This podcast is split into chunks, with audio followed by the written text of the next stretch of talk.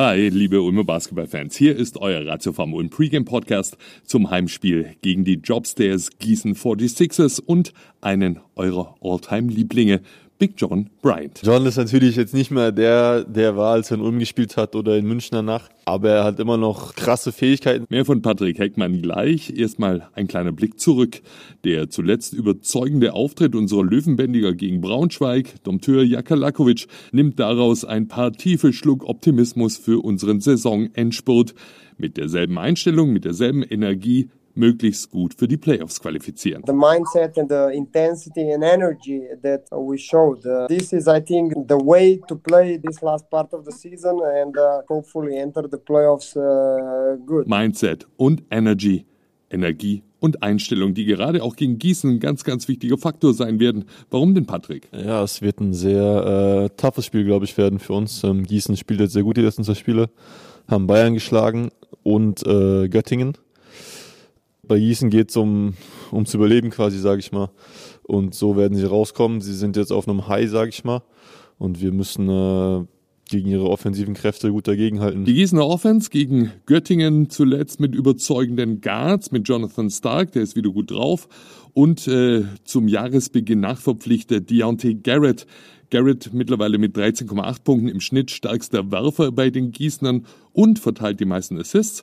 Ja, und da, da war doch noch was. Am Anfang der Saison noch in der Pro A, aktuell zweitbester Rebounder in der Liga, 2,9 Assists und 13,4 Punkte im Schnitt.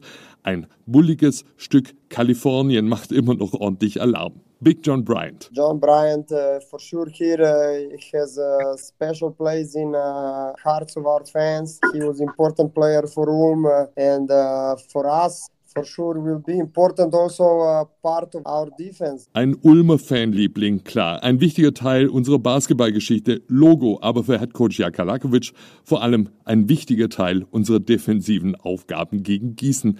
Patrick Heckmann, was kommt denn da auf euch zu? John ist natürlich jetzt nicht mehr der, der war, als er in Ulm gespielt hat oder in Münchner Nacht, aber er hat immer noch krasse Fähigkeiten, sage ich mal, äh, das Spiel zu verändern.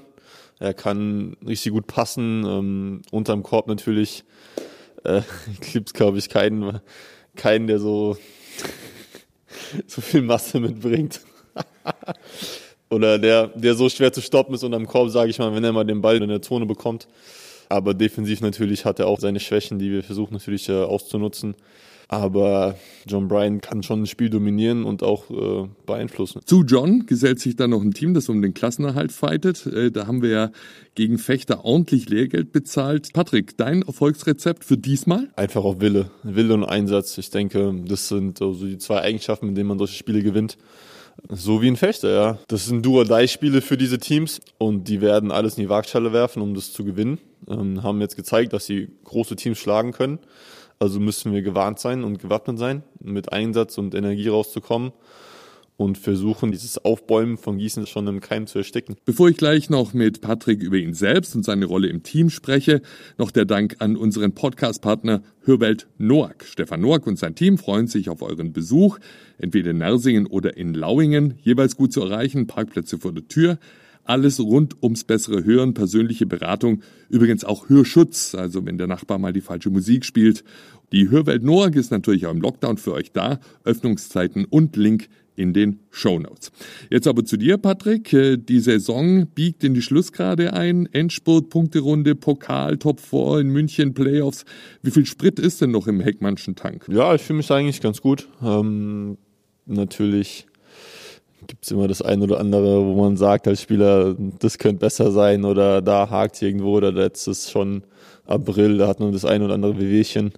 Aber jetzt kommen die wichtigen Spiele, jetzt zählt's. Da muss man einfach mental fit sein und auch versuchen, seinen Körper auf einem höchstmöglichen äh, ja, Gesundheitsstand zu halten, sage ich mal. Deine Verfassung ist das eine, deine Rolle im Team äh, das andere. Wie geht's dir denn damit? Ja, ist natürlich nicht, nicht ganz so leicht, sage ich mal, jetzt wo wir doch dann einen Zwölfer Profikader haben. Ähm, das ist dann nach dem Nazi-Fenster hat sich das nochmal verändert natürlich, als dann John zurückgekommen ist und wir Cam noch geholt haben.